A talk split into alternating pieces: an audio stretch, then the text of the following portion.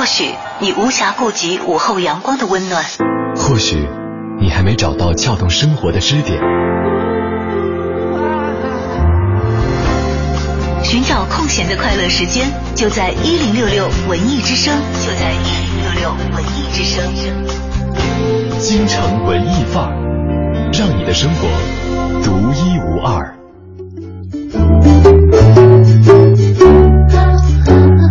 京城文艺范儿，让你的生活独一无二。星期天的下午，久违的小昭和小马的组合又出现了。哎，问候电波那端的朋友，感谢大家继续停留在我们的声音世界当中。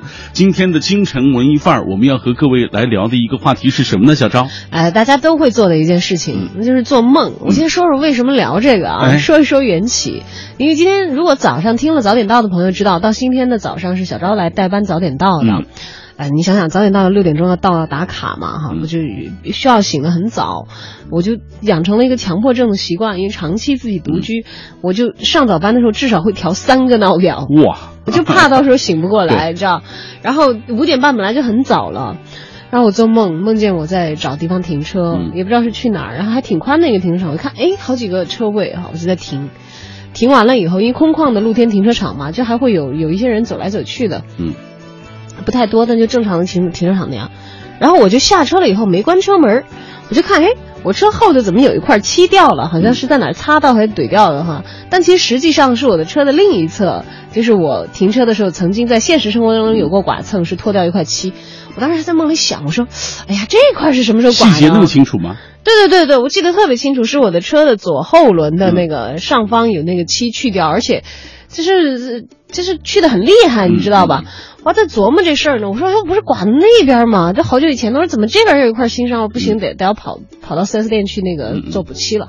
这个时候呢，就有几名不明身份的男子，我不认识的人，大步走过来，也比较身体比较强健的那种，就去拔我的车钥匙。嗯，我当时第一反应，我肯定觉得他们要抢我的车嘛，哈，然后我就问我说：“你们想干嘛？”嗯，结果直到就你想他去拔我车钥匙，肯定是弯腰这么伸进去的那个样子。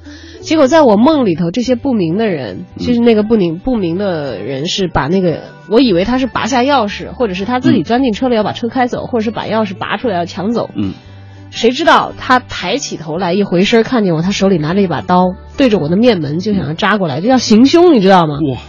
哇，哇，这是一个好惊险的梦，吓死我了！我当时在梦里就叫了一声救命，还是就反正就已经都跑掉了，你知道吧？就吓得自己都跑掉了，就是完全就是就措手不及，梦见了一个极为危险的一个状况，然后呢？就醒了。啊，我看了一下表，五点二十七。我闹钟还没响，就可怕的梦境会比闹钟 还要能够叫醒人，没错没错。哎，你说的这个栩栩如生啊，让我以为是真的呢，呃是吧这个幸亏不是。真的当然，幸亏不是真的。就是醒来以后，其实有的梦我，我我做过很多，就是很离奇的梦。嗯呃，梦里头会有各种各种不一样的心情，因为你你在梦里头，有的时候你认为那个是真实的场景的时候，会很大的程度影响你的情绪。这个梦我做完之后醒来了啊，我发现了。这按理说好像应该很快的说，哎呀，幸好幸好哈，嗯没有什么危险发生，是醒过来了。但我其实还是会，啊，觉得很危险，就是吓得这个心绪难平。过了好几分钟以后，啊，才平静下来，觉得幸好幸好是梦，没有遭逢什么危险的情况。对，其实做主持人的就是有关于这个控播呀，什么什么这些都是梦过的啊，对，梦到迟到啊等等这些都有过。呃，这个小男孩还有一个梦，就是在小时候我会有啊，现在不会了，就是在梦里到处找厕所，然后找到一处一处厕所，然后就顺畅的出来，然后或或第二天早上发现尿床。好，今天我们想跟大家一起分享的话题是，呃，大家来说说你做过的梦吧，嗯比较诡异的也可以，好玩的也行。没错啊，呃，当然，我比较喜欢听诡异奇葩的一些梦啊，因为你不知道自己在这个梦境当中会想想到一些什么，会遇到一些什么样的事情，因为那是一种超越现实生活的体验。没错没错，我还有一做过类似这样的梦，就是我，嗯比如说从来没有去过某一个景点，但是梦到过，然后你当有一天你真的去的时候，你发现和你梦里一模一样。哇，那你还有这个预知能力啊！当然这些好像不奇怪了，就是我们在这个一些知名的案例当中也都知道，嗯像林肯好像被刺杀之前之前哈、有梦到他自己的葬礼等等这些，嗯，很神奇。到现在，因为我们也不是研究心理学的，没有办法给出一些科学的解释，只是跟大家一起来分享一下有意思的梦吧。因为我觉得大家的吐槽或者分享，对我就觉得我像吐槽完毕了一样，就是终于，哎呀，那是一个虚假的危险，如释重负啊啊，回到了这个现实生活当中，生活是 如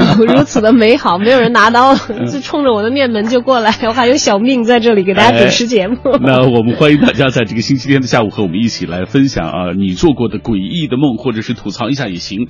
呃，通过微博和微信的方式跟我们保持紧密的联络。微信参与的方式是微信公众平台当中搜索“文艺之声”，而微博参与的方式就是新浪微博中找到小昭，大小的小李大钊的昭，或者是小马 DJ 啊，你都可以跟我们第一时间分享。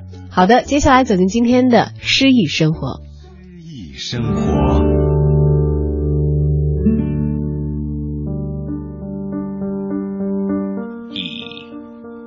梦的形式，以朝代的形式，时间穿过我的躯体，时间像一盒火柴，有时会突然全部燃烧。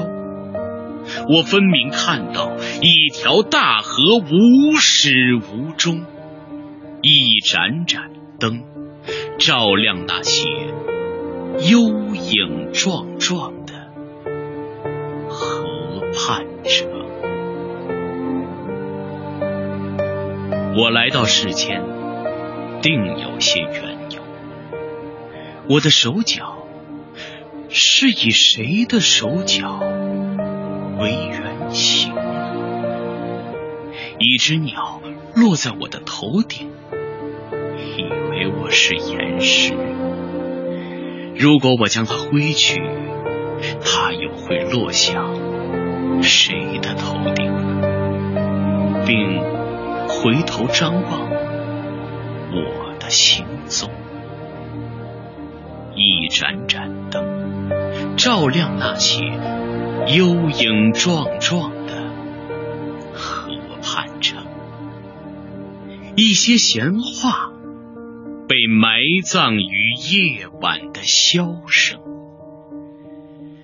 繁衍，繁衍，家谱被续写，生命的铁链哗哗作响，谁将最终沉默，作为他的结束？我看到。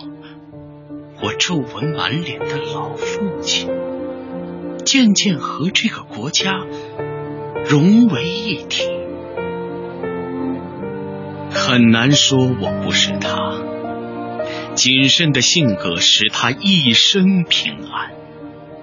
很难说他不是代替我，忙于生计，委屈逢迎。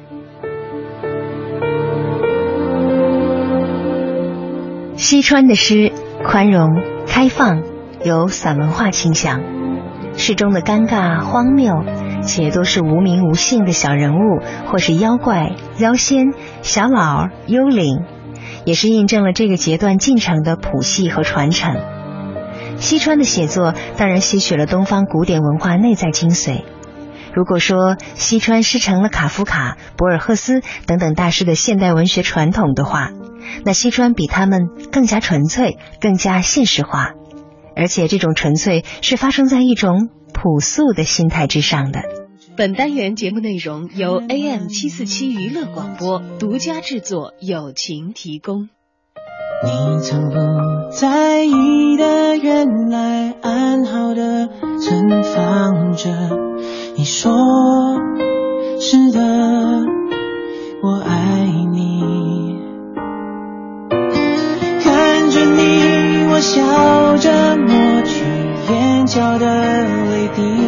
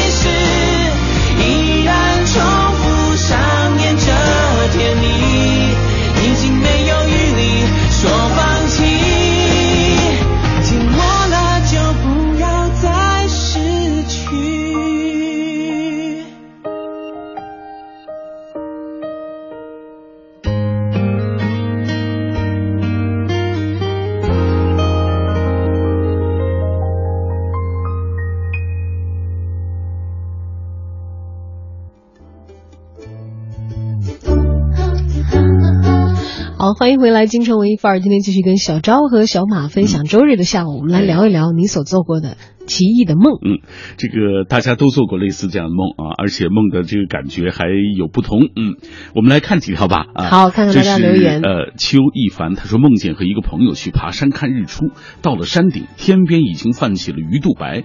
我转过身，正准备和他说话的时候，他就把我推了下去。坠落的整个过程一直盯着他的脸，却分辨不清他的五官了。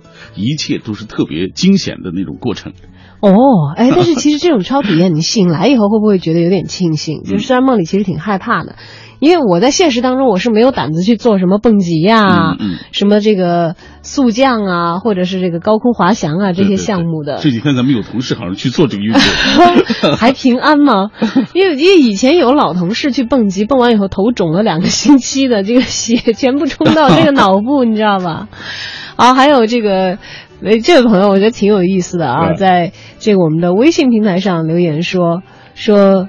呃，上小学的时候梦到我在教室里，突然意识到自己在做梦，于是就在教室里大声喊：“哈哈哈我在做梦。”然后另一个同学也大喊：“哈哈哈，我也在做梦。”嗯，他梦到在这个小学教室里的场景啊嗯，其实我挺害怕梦到回到学校的场景的。嗯我梦到过考试，嗯梦到过考数学，嗯，你的成绩一向很好啊，没有，但是考数学对于这个 都是一个难题。对对大家来说都比较难嘛。我数学的这个科目就是很弱的对，然后我就我我在梦里头还琢磨过，我说嗯，哎，合着我上那么多年学。就是上大学也是白上的，然后那个导专台工作那么多年也是白工作的，还得回来重新考啊，那题做不出来，你知道吗？特别特别的囧。嗯还有这位朋友的留言，哎呀，挺逗的，说这个呃，我做梦的时候梦见女朋友死了，嗯，很伤心。醒了之后想起来，原来自己根本就没有女朋友，更伤心。更伤心了。哎呀，这位朋友太逗了。还有这位啊，他说有一次梦见和一个喜欢的女生在校园散步，感觉特别好。梦里我们还牵了牵手。我在梦里问我自己说：“这是不是梦吧？”我说：“姑娘，你掐我一下。”那姑娘真掐我一下，很痛。然后我还自己跟自己说：“原来不是梦，太太爽爽了，可是醒来以后那个郁闷啊，然后说，事实证明，在梦里掐自己真的是会很疼的。自己掐的自己。哎，我想问问马哥，你在梦里会疼吗？嗯，哎呀，我忘记了，忘记是吧我跟你说，我做过很多梦，今天我仔细想了想，可是有好多那惊险的梦啊，考试的梦，我可能都忘记了，真的是吧？哎，这其实是我觉得挺好的一个事儿。之前我也看到有人讲说，说其实人自己有一个让我们快速忘记梦的机制。嗯，这样，因为我们在梦境当中是一些虚拟的感觉，就是你想我们平时生活当中是实际的生活，然后接触你触觉、嗅觉或者是这个嗅觉，呃，然后把这些信号回传到你的大脑哈，然后我们有看见的这些东西，有有有有这些感受。但梦里头就是他大脑自己那些区域就在工作，但我不知道他会不会像这个清内层一样在清掉。就说，据说大脑是有这样的机制，让你可以快速的忘记这个梦的。我小的时候其实是记不住梦的，完全记不住。很多的小伙伴就就是会交换这个梦境的内容，我都有点苦闷，就是因为我没什么可讲的。嗯。我就特多想编一个故事跟他们一起分享啊，但是我都编不出来那种离奇的。但是我知道我自己肯定做梦，我就是记不住。嗯。后来现在才发现啊，已经回不去那么睡眠好的少年时代了。就是你心里挂着点事儿啊，或者是就是你很疲劳的时候，反而梦是很多的，就不太可能有那种无梦的睡眠，或者是其实有梦，但是记不住梦境的那种睡眠。我跟你说，我最好的一点就是只要挨着枕头，马上就找挨着枕头，那就马上就找，五分钟之内绝对搞定。醒来之后梦就忘了，除非是空播的那种，是是。吗？好，今天跟大家一起来分享一下离奇的梦境，啊。还有这个这位朋友说，大学里有一段时间经常做重新回去高考的梦，那看来跟我是一样喽。嗯，哎，，来我们再来看这位，这是已搜索不到他的名字，他这他说经常梦见和一个男孩子，但是呃同一个男孩子，但是我绝对不认识他，而且记不起他长什么样。梦见过他和我表白啊，他带我回家见家长，我们开玩笑，我们争吵，呃，我们分手，他挽回我，我不同意，他就掐我脖子，我根本就不知道他是谁，很陌生的感觉，每一次梦醒都很害怕。不过，自从我从一个朋友那儿有了联络之后，再也没有梦到过。啊，那个朋友也许就是他梦中遇到的那个人。也有可能，但我们这只是推测了啊，嗯不知道，因为其实好像在心理学方面对于梦有一些这个一些释义，没错啊，包括这个弗洛伊德特别有名的一本书《梦的解析》，没错啊久闻其名，在网上也有很多山寨的这个解梦的内容，我也不知道跟那个原书对不对得上啊。关于梦和心理的机制，我相信，嗯，虽然我们不太明白，但是可能默默的相信着有某一些联动。嗯，嗯，不知道大家愿不愿意跟我们一起分享一下你的奇特的梦境呢？如果愿意的话，发来你的留言，参与今天的节目直播互动。小昭在新浪的个人微博是小昭，大小的小李大昭的昭，呃，也欢迎大家留言给马哥小马 DJ，或者是把留言发送到我们的微微信信公众平平平台，对，嗯文艺之声，等待着你的奇特的梦哦。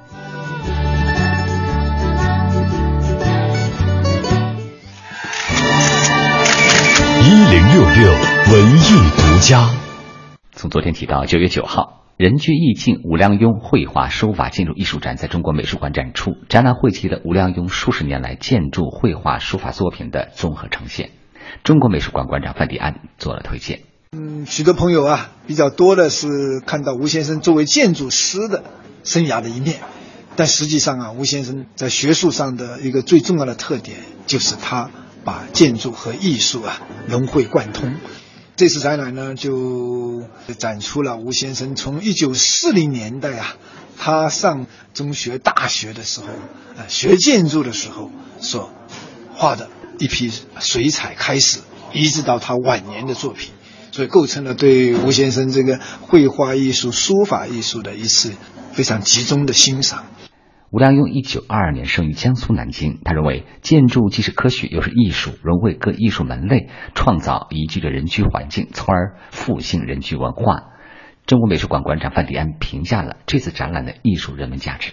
这个展览啊啊，一个重要的主题，呃，体现吴先生啊、提出的人居意境，就是人们居住的应该是艺术的环境，这是他的一个建筑文化的理想。如果说我们今天的这个建设，不管是城市建设、都市建设，都能更加注重环境的这个美观，环境的一种天人合一的自然的家园。包括我们的城镇化过程中啊，如何更好的保护我们的建筑传统的遗产，如何保护整个建筑和周边环境所构成的生态，都应该说具有非常重要的现实意义。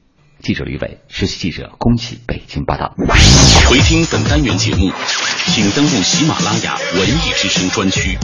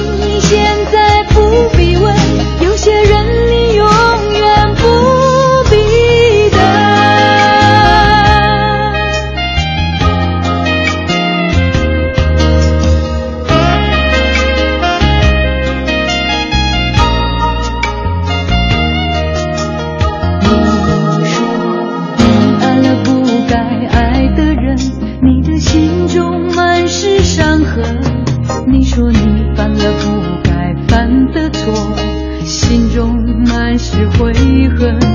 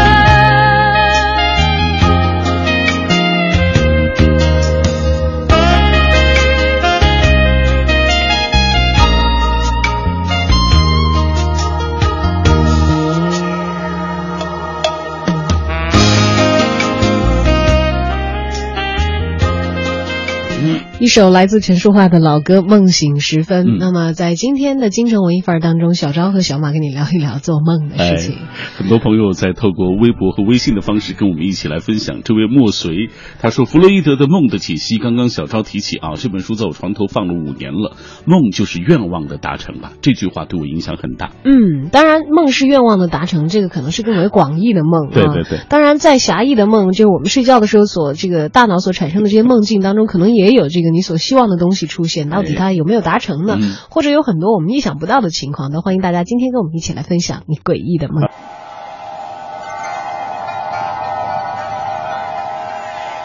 或许你无暇顾及午后阳光的温暖，或许你还没找到撬动生活的支点，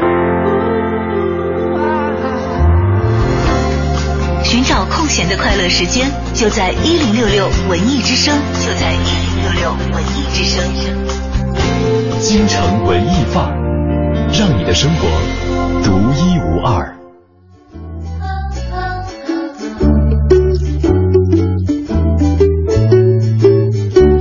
好，欢迎在十五点零四分回来，正在为你直播的京城文艺范儿，我是小昭。我是小马，今天我们和各位一起聊的话题是你曾经做过的诡异的梦啊。嗯我们看到大家这些梦五花八门，什么都有。哎呀，很刺激啊！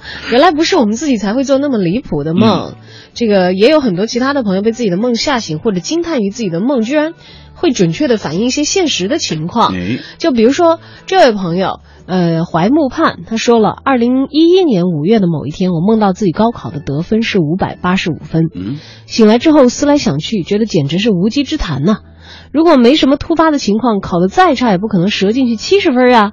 但是心里还是暗自打苦打鼓。当年的高考顺利考下来，我长吁一口气，觉得自己六百四十以上是没问题了。哇，不是，这这这看来是平时学习成绩挺好的这位朋友啊。但是你看他的后头，他但是对过答案之后，我估分为五百八十六，最后我的实际得分是五百八十五，哇，居然被他梦到了，居然被他梦到了。哎，我们再来看这位，他的梦更诡异。他说：“我梦到我妈是外星人，暗夜我们被狼人部队追杀，是外星人，你接着来。呃，站在机翼上横穿城市，和我爸爸坐在飞翔的帆船上驶过云海。呃，然后他说我的梦都是有色彩、有细节、有逻辑，伏笔加上峰回路转的。但是最近梦少了很多，不知道是不是年纪大了。哎呦，我好羡慕那些就是梦里的场景特别美好的那些人，你看多刺激！妈妈是外星人，哎，我跟你说，我小时候还梦我妈是特务，是吧？看来因为我妈管我比较多，你知道吧？是吧？你会觉得她比较严厉，可怕。太可怕，太坏了，你但是这个我我我做过，就是我自己是比较反派人物的梦。嗯，我做过自己是一个很厉害的一个这个犯罪分子的一个梦，当然嗯犯的好像都是大事儿。我也梦见过自己杀人，嗯，就梦见过自己逃亡。你知道我梦见自己这个，呃，我杀过我前前桌的同学，你知道吗？上学的时候梦过。然后后来想想，我说他跟我没有什么深仇大恨啊，为什么会梦见杀掉人家？嗯然后还梦见逃亡，然后是怎么追捕我的？现在细节记不清楚了，嗯但是我深深的记得那是在我初中的一个暑假，嗯我从梦里惊醒的时候，第一个感觉就是。啊，还好还好还好还好，我没没有杀人还好还好，没有没有没有没有犯罪。对，你知道，因为在梦里面，那感觉很真实的，就包括我自己在逃亡的过程。还有一次是我在梦里被抓住了，也不知道是什么大事儿，好像抓我是动用了很多很多的警察，然后我在梦里头还特别厉害，有点像那些大片儿里的那些人物，恨不得暴力街区那种 那种情况，你知道吗会不？会是因为你在就是你平时的生活当中太柔弱了，可能在想在梦里就变得更强大一些？我在想是不是因为压力太大了，我也不知道。嗯有可能反正当时我记得就是有一个梦，就是在梦里被抓住的时候，是我大概是关到最深最深的死牢里，我就我我记不得那个梦其他的，我就记得，然后身后一扇又一扇的铁门就是关掉，横看向的关武侠剧。看太多了，你对他，我我讲这个梦的时候，绝大多数的人都说说你你电影看太多了。他你想想你那么小的时候，你又没有去看到过什么真实的看守所的场景、监狱的场景，或者是一些其他的东西，你根本都对这些东西没概念，那只能是得自于这什么电影啊，嗯还有很多很大片儿的，就是欧美的那些追逐的场面啊。然后，而且我后来想想是有一点跟什么有点相似，可能那个时候看电影《沉默的羔羊》啊，还有那个什么那个那个。你看都是这种心理悬疑的这种。对对对对，可能有一些有一些影响，真的是有一些影响的。不过还好，就是就是梦里面就是那种愧疚感，真的也是会也会让人觉得备受折磨的。醒来就说还好我是好人，嗯，说幸好幸好我是一个好人，我没有做任何伤害别人的事情。来，我们如释重负。大家的留言啊，有一个朋友说梦见自己被外星人劫走贩卖，但是卖不上价 还有这样的，对，就扔在一个星球上的一个无人的高塔上，独自捡拾垃圾很久，每天看着远处的外星城市发呆。后来遇到同样被抛弃的其他的地球人，啊、共同商讨逃难事宜，再后来就忘记了。哎呦，这怎么那么像机器人瓦力？对对对，但是他梦见自己被外星人贩走，还有人说梦见我妈妈是外星人，现在大家梦都好有意思啊！欢迎大家这个时候发来你的留言，参与我们今天关于梦境的讨论。多么奇葩、多么诡异的梦境啊，都可以晒出来，发送留言到小昭或者是小马在新浪的个人微博。嗯，小昭是大小的小，李大钊的昭，小马也是大小的小，然后马到成功的马，嗯小马 DJ，牛羊的马。哎呀，就说那么一次就被记短记了那么长时间。好了，欢迎大家积极的参与今天下午的节目互动。接下来走进我在北京城，要知道这座城市也是装着很多很多人的梦想哟。嗯，你知道的，你不知道的，你不知道而想知道的，你想知道而没法知道的，关于北京城的一一切，我在北京城。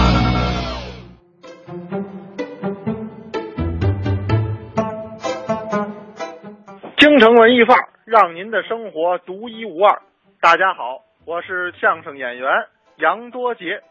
昨天啊，多杰给您讲到了，说这个观象台上这些个仪器，历经康熙、乾隆两个皇帝建造，凑足了八件，但是后来呢，让这个这帮鬼子兵这帮侵略者一度抢走。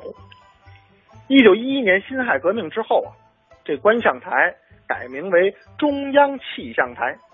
一九二七年，紫金山天文馆筹建后，那么古观象台呢不再做观测研究之用，于一九二九年正式改为国立天文陈列馆，说白了就是改博物馆了。一九三一年九一八事变之后，日本侵略者直逼北京，为了保护文物，当时的国民政府就将这个台上的仪器啊都运往南京。这其中呢，主要是七件，包括了浑仪、简仪、漏壶等等。那么这七件仪器啊，最终是没有被日本人抢走，倒是在解放之后，紫金山天文台拒绝归还这些仪器。现在啊，您在咱们北京建国门观象台看到的浑仪和简仪都是复制品，真品呢还陈列于紫金山天文台和南京博物院，与咱们这座古观象台的那些个仪器算是骨肉分离了。由此可见，相比于德法日等侵略者，有的时候咱们从自己人手里要东西那是更难。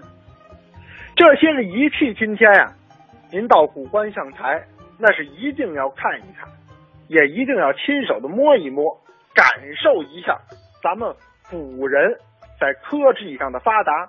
很多人都说咱们中国不重视科技，要多节看起来不是。这些仪器当时啊，都领先国际水平很多年。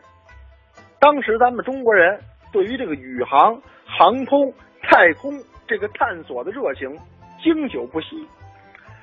那么这个古观象台呀、除去观测天象、向朝廷汇报之外，它还有一个重要的任务，那就是观测天气。今儿是多少度啊？有没有雨啊？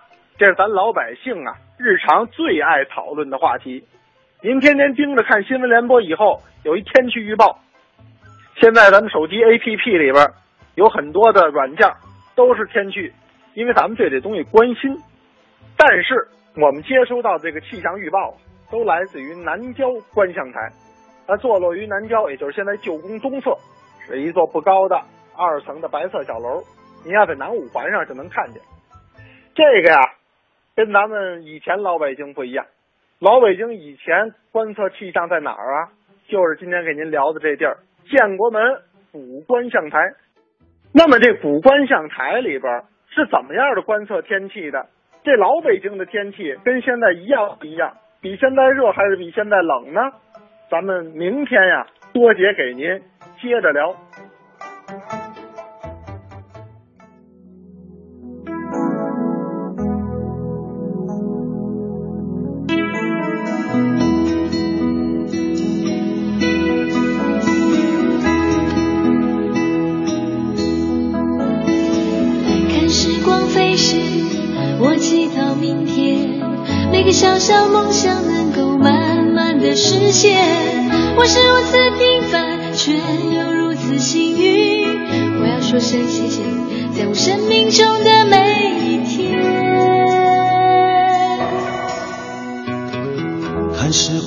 是，我回首从前，曾经是莽撞少年，曾经度日如年。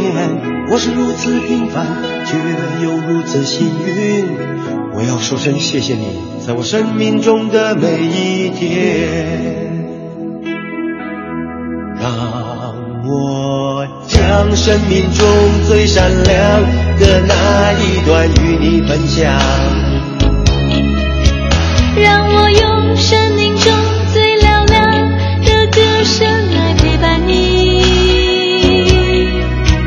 让我将心中最温柔的部分给你，在你最需要朋友的时候。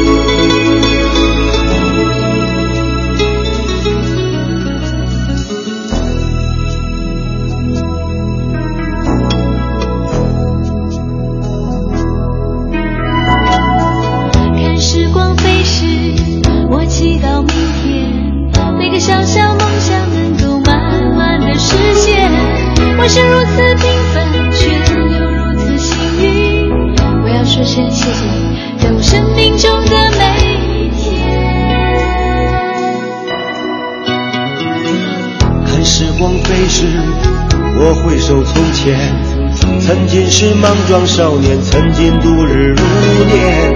我是如此平凡，却又如此幸运。我要说声谢谢你，在我生命中的每一天。让我将生命中最闪亮的那一段与你分享。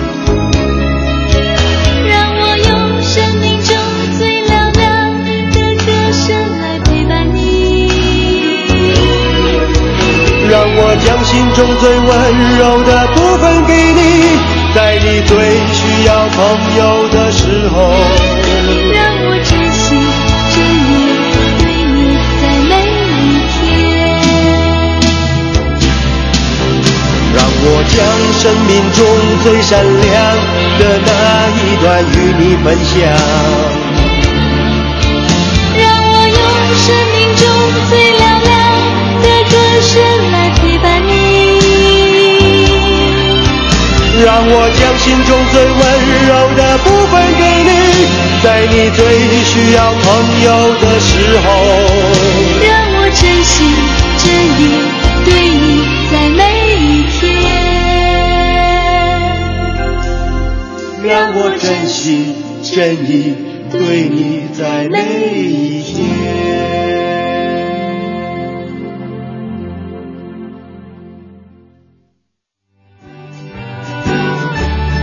啊，一首很老的歌啊，在我生命中的每一天，其实每到周末的下午，咱们听一听老歌，聊聊天儿挺好啊。就忽然发现这个不老歌从夜里到白天了，是吧？没有，生命中的每一天，我想做梦这种情况都是会伴随着我们的啊。不知道马哥的梦里头有没有颜色？嗯，颜色。对对对对。呃，说实话，我梦里真还就是，你知道我对颜色特别敏感啊。我梦里梦到血的时候，我就心里有投射投射，就是说有血光之灾啊。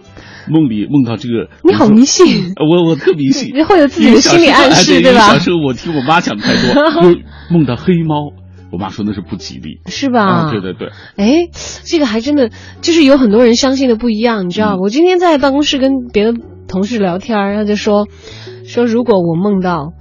他说很奇怪，他他的梦就是说他会反复的做一样的梦，有的时候会做连续剧一样的梦，梦到最后他觉得那都跟真的一样。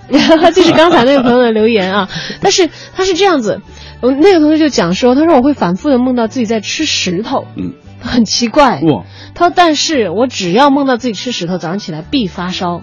就一定是发烧。嗯我说哇，那可能是你身体上的某一些，就是因为身心，我就相信是相连的嘛嗯啊，那可能有些东西都投射到你的这个梦境当中。他说他只要梦见他吃石头，肯定必发烧。嗯，会有这些神奇的情况在。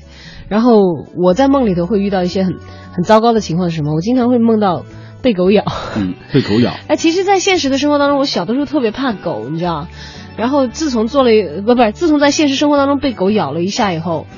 就不害怕了，就不害怕真实生活当中的狗，嗯、但是做梦的时候，梦里所有的狗狗都不友善，嗯，就哪怕最开始它还比较友善，都会突然一下子可能冲过来袭击我，所以我在梦里有一套一整套对付狗咬我的办法，什么跑啊，什么手里拿着什么东西，它要上来咬的时候，先把那个东西怼到它嘴里啊，嗯，但是就是那个疼痛也很真实，我在梦里所有的疼痛都是真实的，所以我在被狗咬到以后怎么把它嘴掰开呀、啊，这些都有。我就是梦到黑猫之后，我在现实生活中任何猫我都不喜欢，是吧？嗯、哦，会有这样的一个心理的暗示的。暗示，哎，对。你知道刚才我找了一下，就是说我所看到的那个、那个、那个信息的来源，嗯，就是。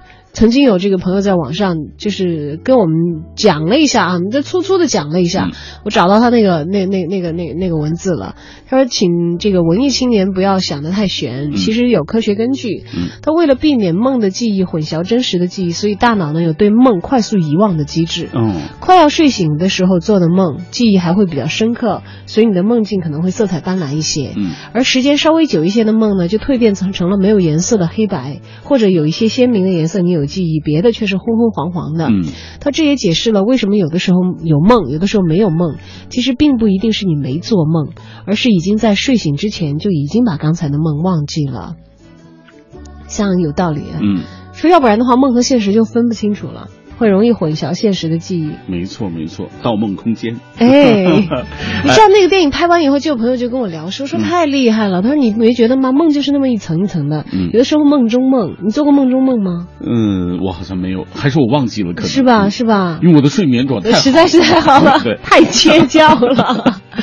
哎呦，有朋友就做过，但他不是说的梦中梦啊，他他以分成两点来描述了他梦境，说前两天刚做了一个连续剧梦，呃剧情之狗血，连续梦。剧情之狗血和奇葩，让我开始怀疑人生了。它情节是这样的：一，梦见去动物园应聘要当动物。在应聘猴子、猩猩、狮子、熊猫，嗯通通碰壁，遭到失败之后，心灰意冷的游走。无意中来到了长颈鹿馆，正巧饲养员路过，见到我就惊喜，一边向我奔过来，一边拉着我问：“你怎么跑出来了？”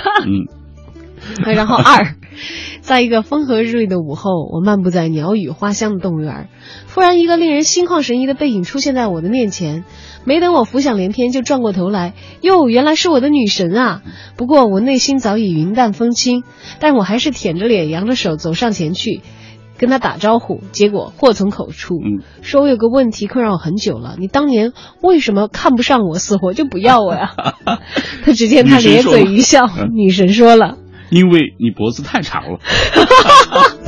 看来这位朋友，因为他之所以梦到长颈鹿，说明他是一个挺高个儿的，呃是吧挺长的这去到。到动物园里头 去应聘长颈鹿的这位朋友，你的梦还挺有因果关系的。来，我们也看看大家的留言留言吧啊！这位朋友说了，小时候我一不听话，我妈呢就拽我的耳朵。后来可能是因为看《西游记》里孙悟空变成妖怪要吃猪八戒的耳朵吧，我就梦见我妈说要吃我的耳朵，梦里又害怕又伤心，觉得我妈就是那个妖怪。你看，还有就是觉得妈妈更可怕的人，对对对，女 特务，女特务比不上妖物呗对对，你想想。好，今天在京城文艺范儿当中，我们一一起来分享一下你那些奇特的梦境，嗯或者你关于做梦的一些这个总结出来的经验感受吧。因为这个事儿好像大家每天都在遭遇啊，怎么样去这个回味美梦，或者是这个怎么样去克服这个噩梦给你带来的心理影响？有话要说的朋友都欢迎留言到小昭在新浪的个人微博，还有小马 DJ 在新浪的个人微博，哎也可以使用我们的微信公众账号“文艺之声”。那么接下来走进影艺告示牌。影艺告示牌。京城文艺范儿，让你的生活独一无二。听众朋友们，大家好，我是永乐飘舞的王婉儿。最近大家在微博、在网上肯定都看到过很多明星名人在参加一个活动，叫做冰桶挑战。这一活动发起是为了呼吁大家关注一种病症——渐冻症，也就是肌萎缩厕所硬化症，英文简称 ALS。特征表现是肌肉逐渐萎缩和无力，身体如同被逐渐冻住一样，所以被称作渐冻症。由于这是一种无法被治愈的病症，因此它和艾滋病、癌症等疾病被列为世界五大顽症。而我今天要给大家介绍的一部话剧，正是一部与渐冻症有关的话剧，这就是由台湾果陀剧场演出的话剧《最后十四堂星期二的课》。这部剧改编自美国知名作家米奇·埃尔邦的畅销书《相约星期二》，这是米奇根据自己的亲身经历写成的传记体回忆录。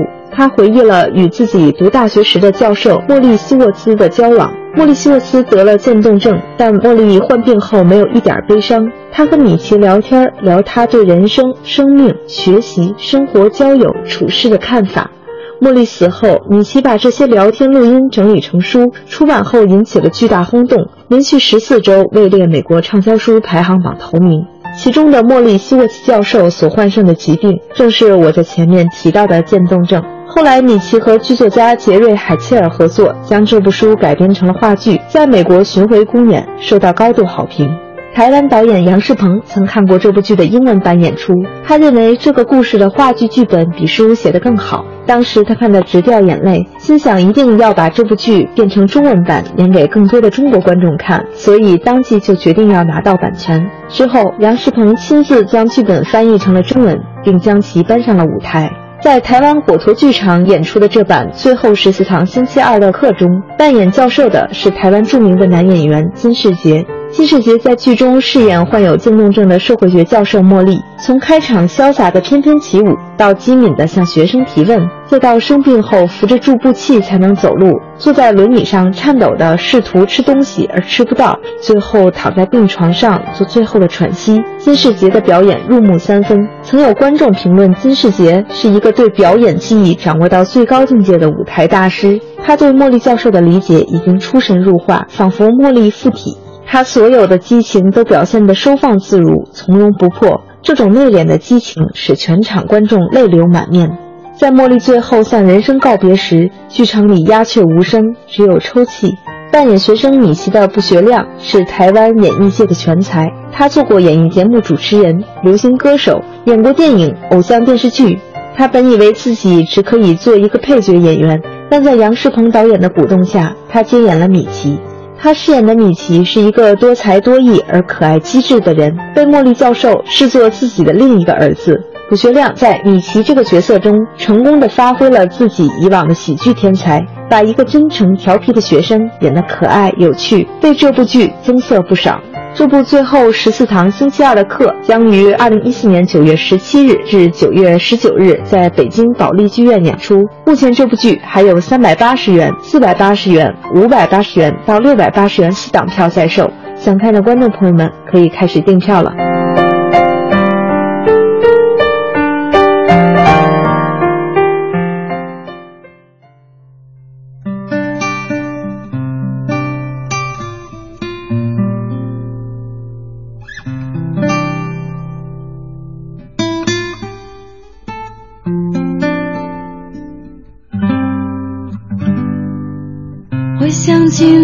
手梦想天堂的样子，手指着远方画出一栋一栋房子，你傻笑的表情又那么诚实，所有的信任是从那一刻开始。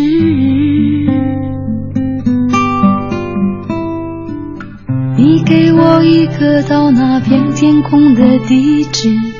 只因为太高，摔得我血流不止，带着伤口回到当初背叛的城市，唯一收容我的却是自己的影子。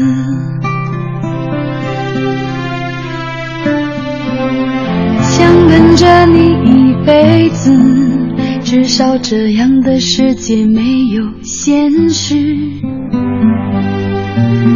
爱着你一辈子，做你感情里最后一个天使。如果梦醒时还在一起，请容许我们相依为命。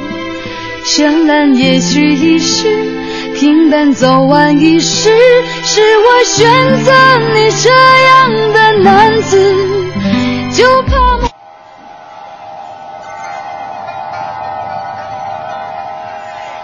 或许你无暇顾及午后阳光的温暖，或许你还没找到撬动生活的支点。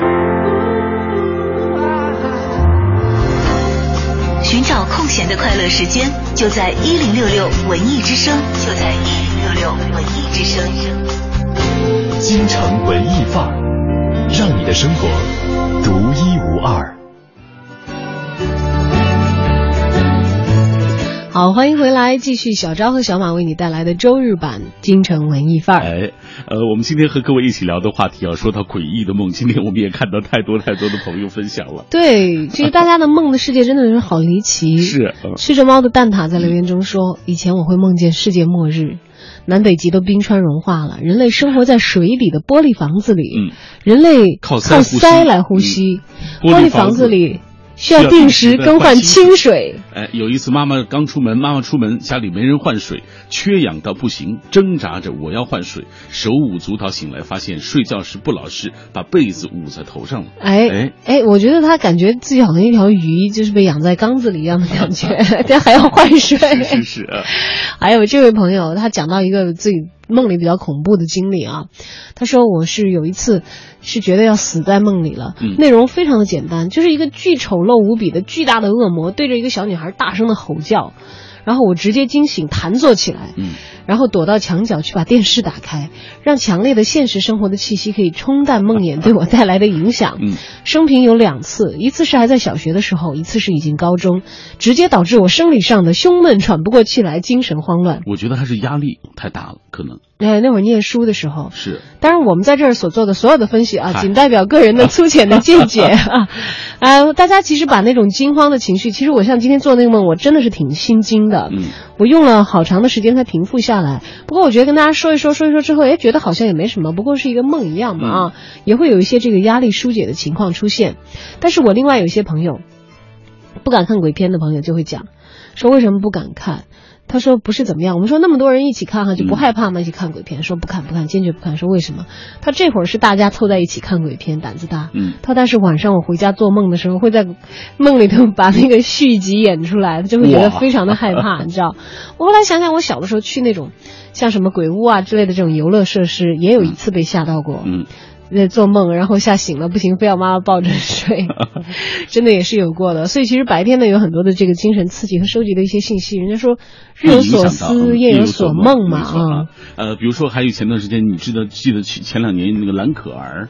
哦，对对对对，酒店啊失踪，我因为上夜班嘛，嗯，半夜回去都是两三点钟，从来都是回去以后先 先去坐电梯，对，上电梯的时候就会想一想。但是呢，好在我这人可能比较强壮吧，就是说可能也没有那么多这个那个多愁善感的那种啊，或者想象啊什么的，基本上就是一一闪而过，自己也没有对心里毛毛一下子啊，对，然后就又毛也就毛一下，真是啊。还有这个朋友，这个其实挺吓人的。嗯。他说：“有一天我梦到自己的卧室窗外，这个防盗窗那儿有一个人想推窗进来。哇！啊，这个很吓人，很吓人呢，我也梦到过。他说我惊恐无比，拼了老命的要关窗户，但一只惨白的手伸进了窗户，这简直是鬼片。他说我惊醒了，迷迷蒙蒙之间觉得窗外的人有一些眼熟，想来想去，忽然灵光乍现，一身冷汗。”原来我看到那个窗户外头是我自己，自己吓自己。你说这位？对啊，在梦里的自己吓自己。你知道，我也觉得这种梦比较可怕，就是梦见有人想要入室。就不管你在梦里觉得他是那种奇怪的不存在的生物也好，还是他是一个实际的人，这肯定都意味着就是对你的这个安全领域有侵犯。没错啊，对，所以我觉得呀，今天咱们做完节目以后，大家赶紧回归现实吧，别再想着梦了。对的，怕的。对对，别再想着梦了。有很多时候，因为有一次我看到一个文章，就讲说你在看了鬼片，比如说还没有走出那个心理阴影，或者做了噩梦以后怎么样。回到现实，就像刚才那个朋友讲的一个办法，他要打开电视机，就是让那种生生活的气息，哎，扑面而来，你就可以一下子就是把那种抽离感，因为那个东西好像有点笼罩你的感觉，你还会忍不住的去想，呃，或者想一个比较逗的一种情况，哎，可能这个一下子就化解了。你想越多是生活当中真实的东西，你就越能够区隔开啊，原来那个是梦啊，觉得那是很虚妄的东西，就不会那么样子的害怕了。好。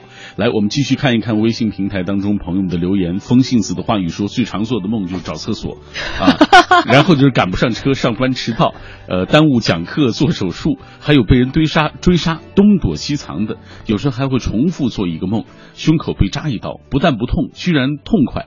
哎呀，我好羡慕你们这些在梦里就不痛的这个梦啊！我要是做梦不痛的话，我就不会害怕被狗咬。你知道，在梦里被狗咬真的很痛。他就是一个大夫，你知道吧？所以他经常哦，那他神经比较坚强了。也希望你不要被噩梦所困扰啊，多做一些好梦。还有简一这位朋友很可爱，他说我。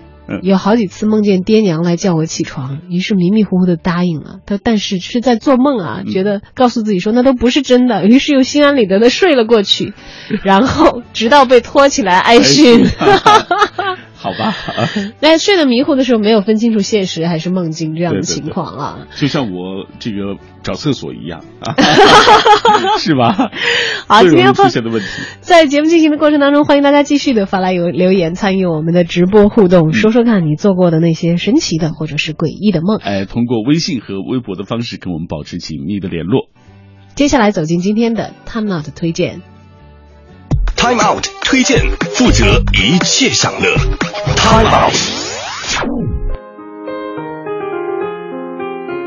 大家好，非常高兴与大家重逢在今天的 Time Out 推荐板块。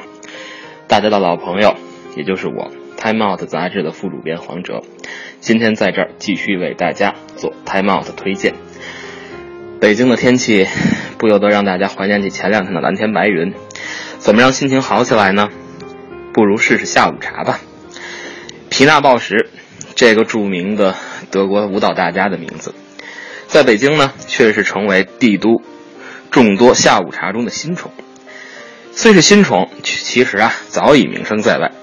去年冬天，南锣一个独栋小楼，其实就出现了皮纳鲍什下午茶的身影。因为走艺术范儿和特别神秘的气息，让不少的朋友都不明所以。天天看着人家发微博朋友圈的，但是人家就是不对外开放，只针对艺术圈业内人士开放。这有钱不让进的小劲儿拿得特好。所以呢，当星光天地店一开业，不少人就立即扑了过来，也就理所当然成了新宠。位于星光天地新区的六层，旁边都是各大餐饮的副牌，西河小馆、南小馆、小辉哥。都是街坊邻居，虽说比起南锣那家环境差了一点但是阳光洒在落地窗上，看着 CBD 的车水马龙，也算是有一番风景。设计风格明亮兼具后现代的设计感，错落的屋顶装置，错落的桌子，实用性很强。一进去，皮纳鲍什是这家下午茶的名片，墙上有他的照片，还有他的舞蹈影像，这些都是为了打造他那种特别的艺术氛围。用店家自己的形容就是淡淡的忧伤的艺术氛围，但是对于大多数人来说这并不重要，因为大多数坐在舒适大沙发上的姑娘们都在各种姿势自拍，或者和极为奢华美丽的下午茶架子合着影。花枝四溢的温婉款式，三百六十八元双人，与伊甸园鸟笼花园款式三百二十八元双人都很上镜。说是两人套餐，其实如果是闺蜜们的话，三四个人足够。从红丝绒蛋糕到马卡龙，这些时下最流行的甜品都在其中。据说都是京城著名五星级酒店的甜点师作品。最别致的是四叶草咖啡组合，选用了拿铁、卡布、摩卡、巴西四种。如果你是咖啡迷，那实在会过瘾。茶的种类也算丰富，从中式到西式一应俱全。除了下午茶套餐，甜品和饮品可以单点。新西兰原装进口的 Glass Water 湾蓝温泉水，北京不多见。还有蔬菜沙拉，不合时宜的也出现在下午茶的菜单中，但也正好满足了素食主义者的下午茶要求。看完上文，感觉如此混搭的形式有些眼熟。其实啊，这正是继雕爷牛腩之后，雕爷又一全新品牌，又是没营业就早就把人气赚足了。品达宝石下午茶位于。北京市朝阳区建国路的八十七号星光天地的六层。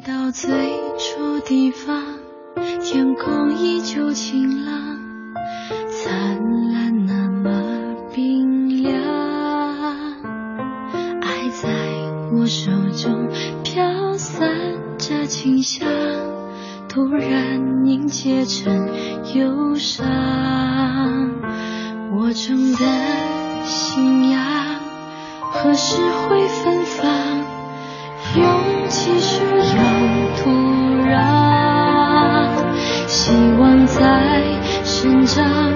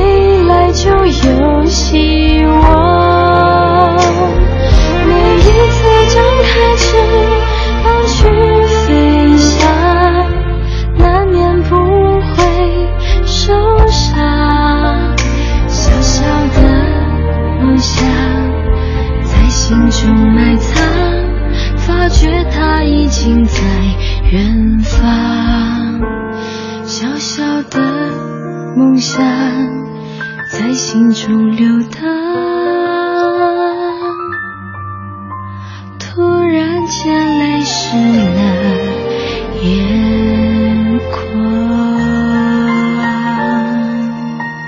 来自孙俪的《小小的梦想》，嗯是不是一下子会让你觉得梦也有这个甜蜜安详的一面，并不是那样的 诡异狰狞？像我们刚才讲说，教大家怎么样从这个噩梦当中把情绪恢复起来所以。我想一直徜徉在歌中所描述的梦里。哎，有的时候做美梦真的就是会这样，醒来以后想，哎呀，怎么就醒了呢？还有刚才那位朋友讲的，说，哎呀，你掐我一下，结果掐了一下还疼，但是怎么就是梦呢？对呀、今天在节目当中跟大家互动的话题是你做过的那些奇特的梦境啊。嗯然后穆易阳说了，说从小到大会反复做的一个梦就是无休止的往下坠落，坠落直到惊醒。这个会不会也是很多人会一直做的梦？嗯，有可能。往下掉落，我还做做过飞翔的梦，嗯，但是往往都是往下掉落，这个趋势比较不可遏制，然后往上飞会很困难。你知道我有一次梦见自己坐飞机，但是那个飞机好像是四面全敞开的，我需要自己紧紧的抓着安全带，抓着一个坐在天上飞。您坐的是飞机吗哎，？这很雷啊！我后来就想，哎呀，哪有飞机这风吹的这么冷的？嗯，我还经常做那样梦，就是呃，走着走着突然掉到那个悬崖底下去了，哎呦，然后就一直在落吗？有落到底过吗？呃，落过的落到底过，疼吗？呃，疼，然后当时还疼醒了。后来，呃，第二天我说给其他人，第二人人家说你还能再长个儿。后来我想，哦，三十好几了，不 大可能。窜一窜的，窜到个一米八什么的，加把劲儿。好吧。东兰说：“说我白天怎么也找不到的东西，呃，如果在梦里梦到，一般隔几天就能找见。他有一次是几年前存的压岁钱，平时不怎么用，嗯，呃，也怎么都想不起来到底在哪。后来有一晚上梦到在床垫底下，白天想起这事儿就随便翻一翻，结果真的在。还有一次就是上个月，嗯。我的剃毛刀怎么也找不到了，呃，还总是忘了买新的，找来找去找了一个多星期，后来晚上特意在手机提醒事项里记了一下，去买新的，嗯，结果第二天早上还迷迷糊糊的醒了一下，继续睡，睡的时候就梦见剃毛刀在冰箱上的小纸袋里装着，一起床就下去找，结果果然在，位置一模一样，哇，真神奇。哎，我想起以前好像在节目当中跟大家讲过，就是有个化学家不是梦见那个苯的那个结构嘛，嗯是一条小蛇，然后突然一下子灵光一闪，发现了这个苯的结构啊，嗯这都已经是大家知道的一个一个普遍的一个故事了，就普遍会流传的一个故事了。嗯其实就是大脑会在你睡梦的时候。就是开启它这个一层的运作的机制，嗯就是有一些东西我们以为是在有意识的情况下哈完成的，但其实可能是在启动潜意识的时候，嗯就是在就是在做梦的那层，就是大脑的机制那个区域在运动的时候，反而可能会完成很多的思考，就是他的这个大脑的，就是比较模糊一点的那那个系统，我不知道他的这个术语，我看过相应的书解释不。了这样的事情，以我们的知识层面来讲，这主要是我太不科学了，完全把这个词儿给忘干忘干净了呃。就是大脑的这个模糊模糊思维，就说是现在精密的电脑可以模糊，就是可以模拟我们的一部分的这个智能，就比如说存储知识啊这些的，我们意识层面的这些东西。但是就是对人来说很简单，比如说你判断一个飞过来的球，它有可能掉在哪儿，因为打球的人都会判断嘛哈。这个模糊控制在大脑当中是很简单的一个事情，但对于电脑来说就非常的难。嗯就所以人工智能好像开发和学习的就是这样这样的这这样的一条这个有有这么的一条这个研究线索，就有这个方向。嗯呃，所以梦里头就是出现的那些东西，可能都是大脑的这个界面，嗯，所为你制造的场景。哇，它在这个 这个区域里头会完成很多的工作，做梦可能是其中的一部分。总之，我觉得好可怕哎。哎，不可怕吗？我觉得探索自己，这很有意思的一件事情。就是我小的时候曾经为了就是。忽然我到十几岁，可能这个学习压力大一点，能记住梦的时候，我会特别希望多睡觉，我就想多做一点梦，对，你知道吗？来，我们再看这位朋友，他说梦见自己是一个三角形，可要证明自己是三角形，老也证明不出来，都快急哭了。这个肯定是学生，我跟你说，做题做的太多了。对对对，梦见自己是三角形的人朋友，嗯，放过自己吧。哎，幸好不是三角形，要不然的话，这个这个减肥。重任就实在是。来，我们继续看一看大家的留言。宝贝别哭，他说以前看《少年包青天》，晚上就做梦梦到干尸，啊，一会儿就像是在眼前似的，吓得好几天都没睡过安稳觉。你看，这就是白天看过的东西对自己心理的投射。胆小嘛，白天看三角形，夜里自己都变成三角形了也有。还有这位朋友说，这个当年在北京上大学，梦到北京遇到大灾难，嗯，看到这个电视塔折断了。N 年之后又回到北京定居。某一天夕阳西下，自西向东步行回家，街道的尽头正对夕阳中伫立的电视塔，周围的景色和梦里一模一样，只是塔好好的呀。嗯，还有朋友说了，初中时候梦见自己变成女生了，身材好。呃，这个完全不知道自己原来是男的，然后这个时候身材，这个出现了一个身材如甄子丹一般好的男人，哎，我就觉得自己特别开心。好吧，在梦里体会完全不一样的人生，在人生当中不可实现的东西，可能有很多时候会以梦境的形式反映出来。所以，我们今天透过这样的话题，其实也看到各位曾经做过那些光怪陆离的梦，有过的这样的一些可能是梦想，可能是愿望啊，可能没有达成的一些，或者我们所惧怕的东西，我们所害怕的。呃，还还有一些这个心理上的一些投射，当然，我觉得感兴趣的朋友可以去仔细的研读一下心理学，因为以前做夜间节目的时候会有这个心理医生哈来做我们的节目嘉宾，他其实来每次来的时候，我很希望他给我解解梦，他讲的我觉得是很有道理。嗯，就有一次我就说我梦到这个。呃，这个坐我爸爸开的车，然后怎么怎么样，他就讲说，你看看父亲的形象是比较有权威性的，然后这个车的驾驶人呢是父亲，就是一家之主嘛，哈，就说其实你可能会丧失一些对生活的掌控感，这个时候希望有一个像父亲一样的权威的角色可以让你出现，对出现，因为我当时是梦见我爸在开车的时候，身后就什么泥石流啊、风暴啊，就幸好是他在开，我们就躲过了嘛。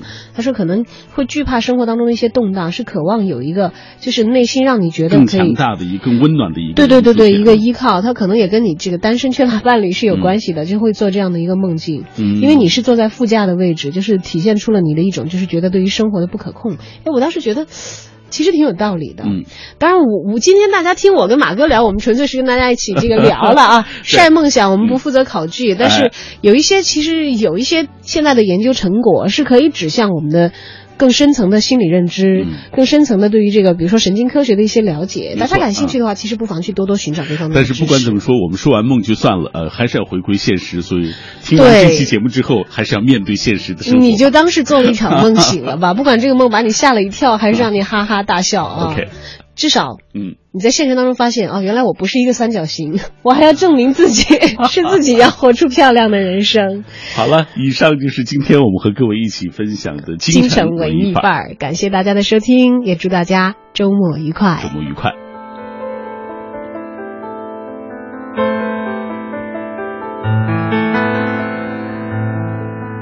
Oh, the waves crash in and the tide pulls out. It's an angry sea, but there is no doubt that the lighthouse will keep shining out to warn the lonely sailor. And the lightning strikes and the wind cuts cold through the sailor's bones to the sailor's soul. Till there's nothing left that he can hold except the rolling ocean. And I am ready for the storm yes, already. Uh,